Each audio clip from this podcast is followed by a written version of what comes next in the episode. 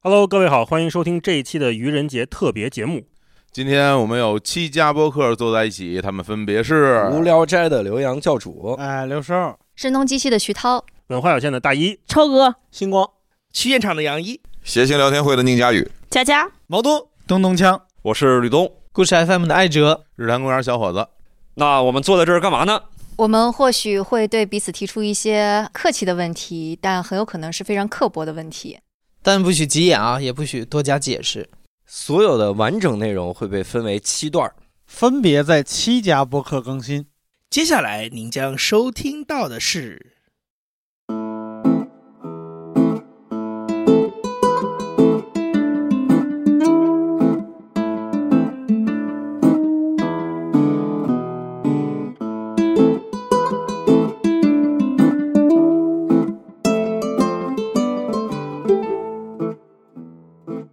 火总是一个收集故事的人，今天听听火总的故事。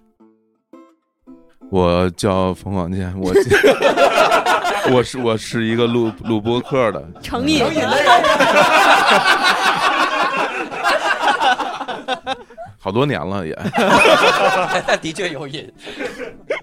来吧，来吧，那个特别开心啊！现在大家听到的此刻，其实我们七家电台都坐在一起，因为你刚刚听到那个开头的部分，我不是介绍了大家，然后那个现在也是到最后一个，艾哲来当做代班主持，然后会向我提出尴尬访谈，是吧？对，还有那个什么正经提问啊，由吕吕东来问啊。刚刚这个呃教主啊，教主刚刚他指出我很很开，教主很开心， 教主很开心，对对，嗯，对，那我们就开始吧。好，所以现在我的环节，我来呃提问火总一些这好个。哎呀，哎呀妈呀！你别做判断，这么你这别个问题我不敢问、啊，这么尖锐按出来吗？再说这么尖锐，那么好吗？来吧嗯真的可以吗你来别吧来吧来吧来吧，这么尖锐吗？ OK 来来来来来，靠，好来吧，来第一个应该没那么尖锐。嗯，还好，嗯，嗯，设想如果未来有一天日坛公园这家公司做不下去了，会是什么场景？最可能的原因是什么？嗯，那是在上个月，然后在啊， 呃，做不下去的最可能原因就是把公司卖了，公司就不干了。然后你我确就定有人买吗？谐星聊天会，谐星哎，聊我天跟会，我跟你说，这是这是我们的我们的目标，嗯我们希望能够忽悠到和我们和杨毅老师一起，这进去能 忽悠到更多的人啊，然后找大买家哈，把我们的公司买走，然后我们我就可以不用这公司了啊，就成为个体户了。那意思是只要有人买就愿意卖吗？对，那得看价吧，你不是出两百肯肯定定有就就对吧？肯定就高了。这肯定这肯非常贵啊，非常贵啊，两千万， 不可能，不可能，不可 能，这么新闻事儿怎么会发生在我身上？不可能。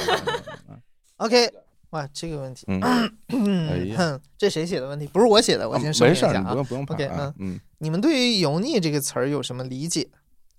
我觉得是一个，我我觉得，不知道是谁写的， 哎我我我我非常有理解。我觉得“油腻”这个词儿是一个特别容易被使用的词儿，因为它容易在网络上流传，大家也非常容易的就打出这两个字。然后去表达自己的态度，但是我觉得，就是很多人在打出这两个字的时候，其实并没有经过认真的思考，然后他就轻易的发出了这两个，其实对于很多人是很有伤害性的这种词语。我对这样的人是非常鄙视的。对，我觉得他们在不经意间去伤害了很多人。我觉得这虽然这是一个可以轻易伤害别人的年代，但是你不应该这么 做。嗯，哦我们刚才已经说了那么多遍标准答案了对，北方中年直男就 OK 了。 我觉得已经是最容易被 被可以随意侮辱的群体 啊！哎，嗯，对，火总也是敢爱敢恨，嗯基本上这种评论你直接删掉就可以了。我当然可以了。我想问一下，嗯你油腻真的会伤害到你吗？对啊，就像跟垃圾没有区别啊吧？我觉得，哦，嗯，那如果说油腻垃 圾，是不是就是伤害翻哎倍？油腻垃圾，我觉得是不是那种汽车配件儿？哦 就是我觉得可能就厨余还好垃圾，那直接叫厨我就余垃圾不就完了我就我吗？就还好，我就还好。油腻垃圾这词儿挺摇滚的，其实。对对对。像个乐队，嗯，我们是油腻垃圾。哎，哎挺棒 的。我收我收回我刚才那些话，我觉得我喜欢这个我们的最新单曲《油腻玩死你》， 油腻玩死你，腻死你， 还是英文的腻油死你。哎腻，我要玩油哎腻。 赶紧去抢注一下 BGM 有了啊！哎呦，我不认识刚才说话那几个人。我也不知道他们谁。嗯，来，下一个，你们的 MCN 大组织日光派对整咋样了？挺好的。简单说吧，我们然后这这阵容非常强大了，那个五五六十家的大家博客一起干事，一起赚钱，一起开心。嗯，呃，日坛一年的广告收入多少够分吗？真的能给到下面签的节目商务资源吗？哦，这是这样，就是大家自己接的广告自己都有份分的呀，对吧？那那挣多挣少就看客户要不要选你了，这个是一双向选择的过程。嗯对，那至于大家能不能通过播客这件事儿挣到钱养活自己，我非常期待在未来，就是或者说做播客的人都能通过做播客养活自己。因为很多人他没有办法用自己专业的知识和魅力去挣到钱养家糊口，很多人可能去做了一个自己喜欢的事情，或者觉得挺擅长，但是这个东西挣不着钱，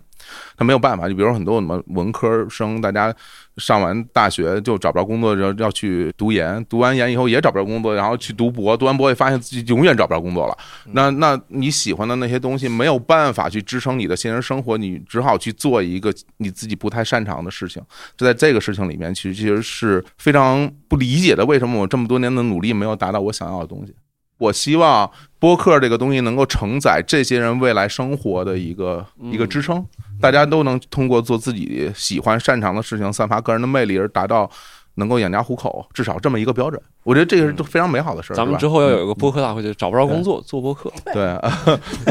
但现在我可不能那，我现在不能那么鼓励大家这么做。我觉得，因为现在这个时候没有办法去给大家承诺出一个真的能够以此为生的这么一个状态。但我希望未来能够可以。这个答案满意吗，教主？特别满意。嗯，刚才吕东说的找不着工作做播客，就是今年 Perfect China 他们 的 slogan，啊嗯杨毅老师已经记起来了。找工作直接跟杨一谈是 吧？我天找工作进电进电梯了是吧？就是这种啊。好啊，嗯我我特别喜欢那个火总和那个呃李叔把播客这个词念成播客， 嗯，嗯哦哦，有口音请原谅啊。老板真正的北京人这对个对对范儿就出来哎了呦，。不好意思，我觉得我们我们甚至可以约定一下，就把这两种叫法定义一下。嗯像播客就是赚钱的播客， 哦，哎呀， 播客就是一般的。可不敢当。 OK 啊、下一个问题，日谈内容为什么这么杂？你们有内容规划吗？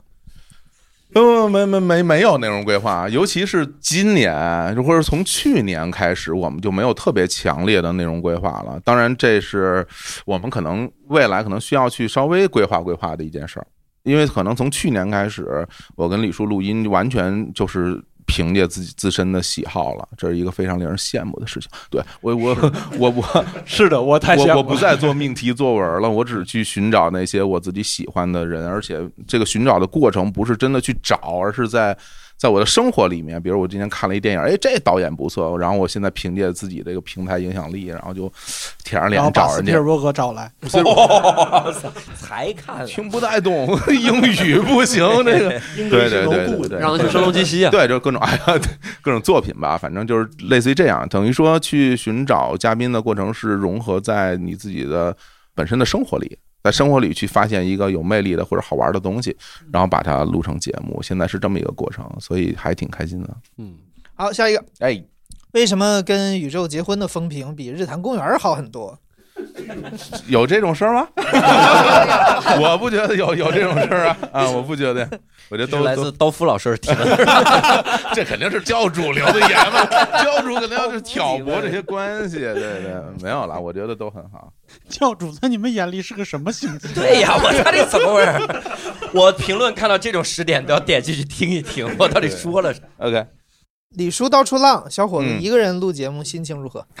哎呦，这个事儿跟教主一样，最近啊， 就是最近我见到大部分的朋友都会问我这个问题，嗯然后我们在座很多人都会问问我这个问题，我诚实回答一下，如果是两年以前。对我来说，可能是一件非常非常难以支撑的事情，因为我觉得可能至少在两年或者三年以前，我还没有现在的这个水平，就是我可能录播客录不了那么好，我没有办法去应付所有不同类型的，比如你做嘉宾，你做二对一或者一对一，或者是大家一群口来一个，或者一个人 solo 一段什么的，就是你没有那么多招数，也没有那么多技术去承载这个播客内容的展现。那如果是那个时候，我可能会觉得很困难，但是这两年。通过这个我个人的努力、天分的爆发，哈、没 就是提高了自己的水平一点点，然后我会觉得也很好啊，就是我能够让更多的朋友领略到我的风采，这件事儿就很日好坛没有李叔也挺好，呃，就是不是你留的言呢？教主留 的嘛，怎么有？ 没有了，没有了。其实我觉得还挺好的，啊就是我们并不觉得它超出了我的生活或者工作能够支配的这么一个范围。当然，如果说超出这个范围，可能我我们俩就聊聊。但是我觉得现在 OK，而且就是这件事儿是我们之前都大家肯定之前都去谈过的，比如说未来呃某一个时间节目该怎么分配。而且他出去玩，他也没有完全不录节目，他也在那边录了，嗯，只是现在还没播而 已。跟企鹅对谈是吗？啊啊对会有这样的节目对 会有啥呀？你蹦啥呢？ 对对对对， 这问题怎么都那么正式？我我那我能我能不能胡说呀？我想胡说，可以 胡说我呀瞎打了，我瞎打。行啊，你你问还没问呢，我们瞎打，那就是 我以为你想直接开始， 你就这么去采访人呃啊？费了很大劲儿做周边图啥，值得吗？呃，不同阶段有不同的期待。那最开始做这个周边的时候，为挣钱啊，因为没有收入，因为非常穷，非常穷苦，每挣一分钱都觉得很重要。然后微信公号打赏也要分掉，然后去还还信用卡，然后就觉得我要卖东西啊，卖东西才能挣到一点点钱，然后给到自己一些生活上的保证。到现在这个阶段再做周边，完全是为了让大家能开心一下。就是我们能玩一个东西，比如今天来我也穿着我们的衣服，就会觉得就是一个有意思的事儿，他们不承载任何期许了。有很多东西，它一旦承载了期许，你就会对这件事儿本身耿耿于怀。就是你做一件衣服，然后你期许它成为一个爆款，然后卖很多钱，你做不到，然后你就会非常愤怒。但如果你他没有他们那么多期许，他单纯的就是为了玩儿，不需要那么多东西的时候，他就变得很轻松了。嗯，日坛开始做周边之后，石老板连淘宝都卸载了， 再也不买衣服，供货量真足 真是对对足啊！大家都都都就穿。靠日坛送了。对，全是哎对啊，我怎么没收到过？不可能，真的没有 吗？ 开玩 笑，还有哪家播客没收到过 呀？哦，杨一老师那边收到过，美国冷 吗？穿着卫衣老暖和了。啊，加绒的没有 啊？什么东西？啊大家对你的给对面人直播，大家对你的认知没有任何 偏差，就是挑事儿。好嘞，嗯嗯，呃，你那天自己一个人录了一期节目，哎对你到底咋想的？哦，对，那个本身一直就想录一个一个人的节目，因为我觉得一个人节目对我来讲是一个呃从来没有尝试过的。其实我之前尝试过一回，一个三百期啊，那时候尝试过一回。但是我觉得它不单单是为了去用一个形式来表达什么东西，而是一个信息增量的问题。信息增量的问题，这深了，我告诉你深 了，就是它涉及到叙我叙述泛做叙事泛我化是吧？录了这么多对谈的博客，我真的我总结出一点，就是对谈博客信息量非常之小，那它聚焦在某一个点上嘛，嗯，某一个情绪、某一个作品、某一个观点，它都会聚焦在这一个点上的嘛。你聊出大天儿一个半小时，也就那点儿东西，嗯，对吧？它对于我现在的这种表达欲，它是不够用了，所以我才用想去尝试这么。其实是另外一种模式啊，但但那个那个作品还没做出来，所以就先真的只好先录这么一个。但这个我也是想录的，嗯，我也是想录的，嗯， OK，最后一个问题，呃，上山的感觉我们都在体会，真的吗？下山的感觉只有你们体验过，播放量越来越少是 一种什么体验？这个怎么感觉在问我？我没有觉得我们不好。我先声明啊，没有今天我听了所有播客的尴尬访谈，我发给吕东那个应该一个都没放进去，啊，所以没有一个是我问的。一会儿你问啊，我这哎想问的就是这个。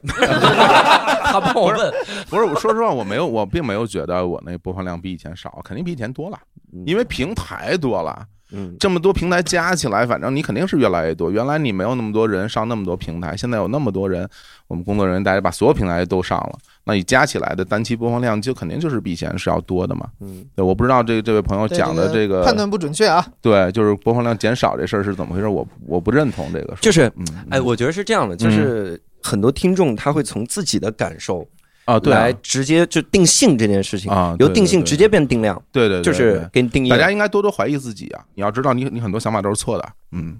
我不是那意思，啊我不是啊那意思，哥，哥，你不是这个我所以不是然后给我接的很尴尬， 哥架那儿了。 不是我，我我我真实表达的，哦我节目里我是我就这么播。啊对对对对，我我觉得每一个人都一样了，在座的所有人教主，你别怕，我特怕。你怕什么？你敢说说吗？我没事不啊，没事不啊，你说别嘛别别别你你要问我的问题是什么？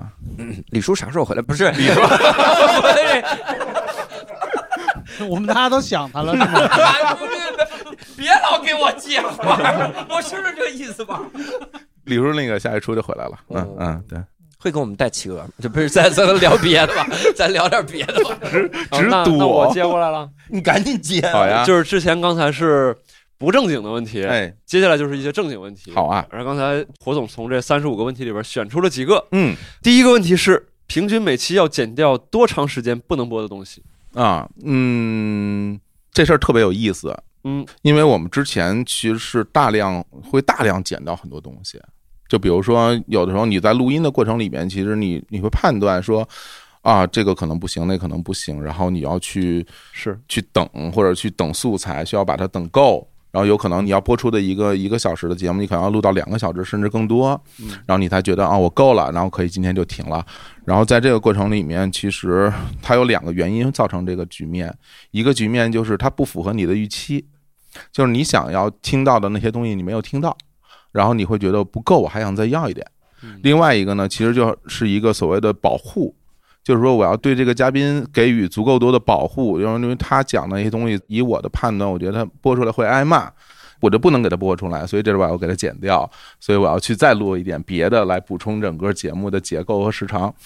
那这两个东西，我觉得在现在都有了变化。一方面而言，我觉得就是我在最后节目的时候，对于节目的内容没有那么多的强预期了，就是大家的这种表达，它它只要是足够真实，然后有有自己的节奏就可以，然后你就让他说就是了，他跟你想的不一样没有关系。嗯你们现在录的和能用的那个比例变得更更多。嗯对对对对，就是你不用再去按照你的一个很严苛的一个标准、一个结构去判断别人的这个素材是否可以使用了。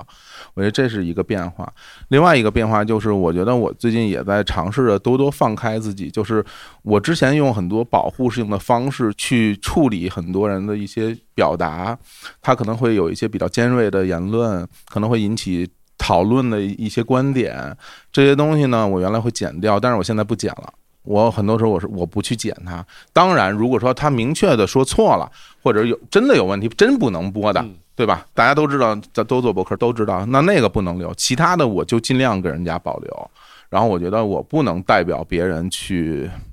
去表达他现在整个人的状态，那样的话，其实我等于是剥夺了别人一部分表达的权利，我觉得这样不好。啊嗯，但这个其实我我有一些比较有嗯共鸣的地方，我也出现类似的情是况，吧？像早期我做节目的时候都是，呃，当然，嗯，现在也是剪嗯辑比较重的了，基本上每一句话可能都会考量它的去留，嗯，它的信息量，然后是感情浓度各方面。但是最近这两年的确，我自己做节目也少了一些，但是我在做节目的时候会，之前觉得会剪掉东西，现在觉得嗯它放在上。可能也没什么影响，对对对对我为什么要费这个功夫？但后来我我现在又有一点转变，是吗我呃往回去转了，可嗯能在反思说，那是不是就纯粹是因为我个人变懒了？因为哦大众在接收信息的时候，它的时间是有限的，你还是要呃本着对 听众的这个时间负责。哦你要考虑它哦这个结构的清晰。哦嗯，这个也没有一个固定答案了。嗯嗯，我有一个你说想法，你说会不会是因为日坛公园请到的嘉宾，往往都是在日常生活中有很多表达的场合，然后有很多表达机会的，所以他会对自己的语言有一个判断。所以你们可以不讲，因为无聊斋现在有一个问题，无聊斋现在就是我们很多的嘉宾啊，有的时候我们也不剪，嗯，就说我感觉会有问题，但无所谓，这真实的嘉宾的样子，然后扔出去，嗯人家投稿来的，然后被骂，被骂之后，人家就嘉宾自己也很委屈，嗯，说我真没觉得我这样说话有问题，嗯，但没想到听起来的确有问题，哦，但这个问题是平时可能缺乏这种场合，我觉得还好，因为是这样，就是你可能比如说他平时有很多机会在公众面前去发表自己的观点的人，他很难去连续说一个半小时的东西。他要说，他也可能就说一段儿一段时间，在两个人真坐在一起，然后聊进去以后，比如你大家真的聊开了，那一个小时、两个小时的这样一个过程里，难免会有一些可能就没有那么强自我约束的时刻，大家去进行一些真实的表达。那在这个过程里面，我只是我现在是尽量的能能多留就多留。对，然后如果我真拿不准的，我会让对方听听，你听听，你觉得行吗？你听听你说了是什这么这这这他妈能播吗？你你你你听你听听， 对对，然后最终如果我自己真觉得这玩意儿不行，我就会让对方来，你听一下，哦，你觉得 OK 吗？你就 OK，然后我们就上。嗯对，所以现在剪辑的部分肯定没有原来那么多啊。嗯嗯，那现在你录播客最难受的一次体验是什么？啊，我曾经有一期节目四个人录的，最后播的时候只有三个人，哦，就把一个嘉宾给剪掉了。都给剪没了。嗯嗯，对，就那个时候是觉得是最难受的时刻。你现在反思当时为什么会出现这种情况，我觉得最大原因还是自己手艺不好。嗯就是我觉得录播客它是需要技术的，嗯就是它其实就像每一个职业，它都是要有一个最基本的技术当做底，是在你有足够的技术的前提之下，你才可以去做一些创作或者是什么样的东西。然后那个时候，我觉得呃就是自己的技术很差，你功课也没有做得特别好，然后面对了。突发的现场出现的你没有预料到的情况，也没有办法去给到一些反应。对，所以最终你可能在那个时候就是很崩溃，但是你还坚持着把它录完。但是在这个录的过程里面，你你数次都会觉得不行了，这玩意儿不成了，不能。但是又不能不播，是你约好了一个人，他也不在北京，是来到我呃不不不不是说你啊， 那个你不能不播，知道嗯吗？就其实我觉得这些年对于我们来说，录节目那种不能不播的节目蛮多的，嗯对，因为你约了嘉宾来，或者大家约好了时间一起来来录制这么一期节目，你最后说你我不播了，那你很难说得清的，对吧？是对，你所以说你这个这期节目质量没有符合我心中标准，哥对们儿咱我不播我觉得了你说说屎一样不能播，这不这这不行 啊，这个肯定别是这么说不就行了吗？这么说非 这么说呀？哦，你瞅瞅你这录的是什么？但但是但是我这个人不骗人的，我我我不我不会说找一个理由去说说，哎，我觉得嗯那也没必要非说是屎 啊。对对对，还是我我不够好哈，不不会我不会说话，比较内向，我觉得所以说，火总，你刚刚说那个嗯说那个人一个人剪掉，是他表达质量的问题，还是这个人出了问题？呃，首先整个那个对话没有建立起来，哦整个我们其实它中间整个参与感是很很低的，就这哥们儿聊的不好，对他聊的不是很好明，白然后包括聊到最后，其实基本上已经很难很难融入进来了。后来也是争取了他的意见，我们最终做了这样一个决定，也也挺挺费劲的。但是这件事给我带来了很大的冲击，就是说，呃，当然它是其中一件嘛。我觉得就通过很多很多很多件事儿，你会发现你需要有很多的技术要去学。就比如说，我当时听到有人去能录单人节目，而且固定更新的单人节目的时候，我佩服的不得了，我觉得太厉害了，我就好厉害，啊实际上我也行了，我也可以，对， 对，就是要练的。哦单人节目厉害在哪儿？我有点没有明白这里边的点。哇，你问问艾卓，单人节目那有多厉 害？单人节目， 第一，我我觉得，因为我尝试过，单然人后我节目觉得是太难了，是非常难是的就是它第一个难点难在你的叙述对象是谁，你就会决定你的对语言习惯会是什么样对。比如我跟胡总聊天，我嗯说最近，比如我就想聊参赛的事儿，我说我最近参赛了，他肯定也好奇问我点问题，啊对然后有一对搭对没搭聊起来。嗯，但你对着话筒聊的时候，你就在想我这句话到底该怎么说。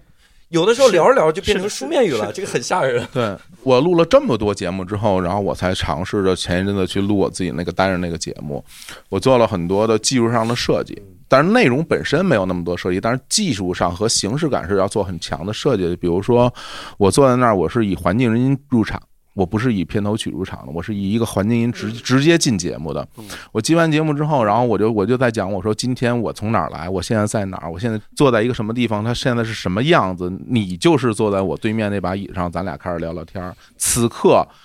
我的环境就是今天节目的封面，你可以自己去看。啊，对，你要去营造一个非常非常充分的一个说现的场感。是单人可能也录到多人的，甚至比那个更好的质量。是对对，你你当然要去决定你的这种语言的表达的节奏，然后你内容的分配，你很容易陷入到一种强的结构感里去。嗯你很容易把节目录得非常有结构感，一二三，大家能听得出来的，是因为你你要确保你的节奏不变嘛。嗯但是这样的话，它就很死板。你如何让你的表达跟随着心情走？然后你真的把它录成一个真实的跟人对谈的，但你对面只有一个台灯， 我觉得，所以这个其实是是有非常多可以玩的地方的。此刻自己在美国的杨一老师深表赞同。对，因为是的是的因为我我可以稍微补充那个小伙子老师两句，就是我自己其实觉得谈话节目之所以在中文播客里这么多的很大的原因，其实是因为我觉得谈话很好的消解了，比如说每一个参与的个人他的独立表达能力的弱项，而且包括就是刚才那个应该是教主提到那个对象感的事儿，我觉得对于很多的创作者来说，这其实是个很难的事儿，但是。谈话的这个交流形式，它就消解了这些事，就你不用考虑这些事儿了。我还是能把我想表达的东西表达出来，但我就是觉得，其实单人的东西很难。就我其实这两年也一直在琢磨这个事儿，因为我觉得你要是想让你的音频创作的能力往前突破一步的话，你一定得把这事儿想清楚，就是你到底能不能自己用一个方式把你想说的事情讲清楚，而且这个东西不仅是我说完了，而是说听众也愿意听下去。因为对老师上课也是一个人把这话讲清楚嘛，但是学生是不愿意听的，因为他没有这个方法，就是他很欠缺表达的技巧，他只是把这个信息告诉你了，但是他没有让你觉得舒服的把这个信息接收完的技巧。那我觉得这个东西对我来讲，就是我现在，你刚才是谁问我啊？吕东问我说什么激情在哪儿什么？我觉得这种琢磨这个事儿，现在倒是我确实是挺感兴趣的。对一种那种形式的挑战。对对对，嗯。那我们下一个问题就是有没有哪个播客你觉得被低估了？被低估了。推荐一个我平时听的最多的、我最喜欢的节目，就是三千老师录制的《天地无用》啊啊！我推荐给每一个朋友听，我非常喜欢那个节目。我觉得，我觉得这样，我觉得录播客这件事儿到最后其实就看人了，就是大家你是一个什么样的人，你就能录出什么样的节目。所以为什么道长的节目录得那么好？因为道长有水平啊。对，我觉得就是最终听到的就是大家的学识、阅历、水平，然后他这包含在他所有的对于所有的内容的表达里面。对，那我觉得三千老师录的那个《天地无用》的节目，我那么喜欢，就是因为我觉得他非常有水平，他是一个很有格局的人，然后又掌握非常多的知识，他在理性和感性之间有一个非常好的一个度，然后他又在内容内容创作和内容生产这两中又有一个非常平衡的一个一个度，所以我会觉得就学到了好多东西，对我来说，而且听着也很舒服。那它是一个单人的节目啊，嗯，很厉害，嗯，可以，可以，可以。后边有两个问题，我先问这个。好呀，呃，你今年有什么想做的新尝试吗？是什么？你刚才 也提了，在做，在做，因为之前录的那个单人的那个 solo 那个节目，总体而言它还是一个讲述类的节目，嗯还是一个还是有对象的，还是有对象感的，就那样一种谈话。但是我现在在做一个。我我我我不能讲太多啊，因为讲太多，回头我弄出来特别臭，然后就觉得特别、哦特别特别傻。我在做一个类似于声音电影一样的东西，嗯啊，就是单人讲述的故事，嗯啊，单人讲述的故事。我写了一些剧本，写了一些故事，然后在这个故事里面去呃声音演出。但是它有别于所谓的广播剧的，嗯是因为广播剧它是有那个角色切换的嘛，嗯它是有强音效嘛，它营造那个气氛。但是我这里面是没有角色切换的，永远是第一人称视角的。嗯啊，对， 就是你在讲 FPS 对对对对，永远是第一人称视角，以剧中人的方式再去呃演出这一幕一幕一幕的故事嗯。它中间是会有场景切换、人物切换，有很多东西，甚至会有声音代替语言的表达，就类似于这种。嗯基本是要做编剧，艺术家 就是，啊对 对对，artist 啊，好办 Artist 好办签证，我跟你说，你艺术家你好办签证，你出去哦你说我艺术家，他哎呦了不起，我看你作品，我你看不懂，你都 你都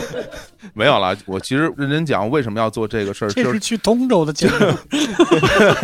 我为我为什么要做这件事儿，就是因为我想在一个固定的时间里面承载更多的信息，承载更多我对于嗯这个世界的理解吧。嗯，固定时间里边承载更多信息，想去解决表达效率的问题。对，嗯、争取早点做出来呃让大家听啊。期待。最后一个小问题也是霍总自己选的，呃我感觉选这个问题其实都挺有意思的，就是无论真实虚拟，你最期待谁开一档播客，你一定听，我肯定订阅。啊，那个苏东坡，苏 东坡对，哦嗯我就觉得他有水平，而且他人生经历也很丰富，然后他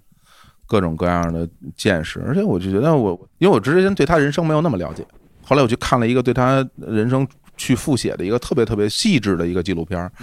然后，当我看到他自己就是一步步被贬，然后被贬到海南的时候，然后就在那边开始办学堂，然后开始教学生，然后在那儿写诗，还吃好吃的。我觉得如果是我到那儿，肯定当场就死了，就是我一头磕死，我靠，这哪儿啊？这些这这这些人我都听不懂他们说话，我还我还办学堂，所以说他教他们说话吗？呃，肯定得教啊。我前段去海南，特地跑到就是苏东坡什么那个纪念堂，那个潭州学堂，哎，对我一看啊还是真挺牛逼的。人家到那儿之后，给人盖房，给人然后自学对医术，教人看对哦病。我说这哥们对儿我觉太得厉就害了。你到杭州那边就呃治理水利，然后弄苏堤什么的，我觉得对就太了不起。我全觉得就是才他在生活家每一个生活的阶段都能在这个阶段做出大部分人没有办法做到的事 情。，我听完之后，我就想起那个现在这个环境里边特矫情，说在这个不确定的时代里边创造一个确定的小世界。苏老师对我觉得 但是这句 话是在贬低苏老师贬低苏老师的那个感觉，但是就有点这个意思。想跟那个小伙子老师隔空 high five 一下 high five， 对，因为之前那 个这个题目出来的时候，我第一个想到其实是苏东坡，嗯哦但是后来我就你咋想不得说要啊徐老师，我想要找一个会吵架的人你，想找一个会说英语的，吵吵架的人，鲁迅跟 那个汉密尔顿更加会吵架，对苏东坡太太太棒太 chill 了太棒了。OK，那今天我们这个由七家播客联合这个放送的愚人节特别节目《日坛公园》这一版就聊到这边。大家如果有更有兴趣，可以移步到我们的有台无聊斋，听听教主非常迷人的笑声以及这个节目的尴尬之处啊。OK，所有尴尬都是你问 的，那边所有尴尬都是你问的，那没办法 啊，那不能赖 我。好了，那就今天就到这儿了，跟大家说拜拜，拜拜，拜拜。哎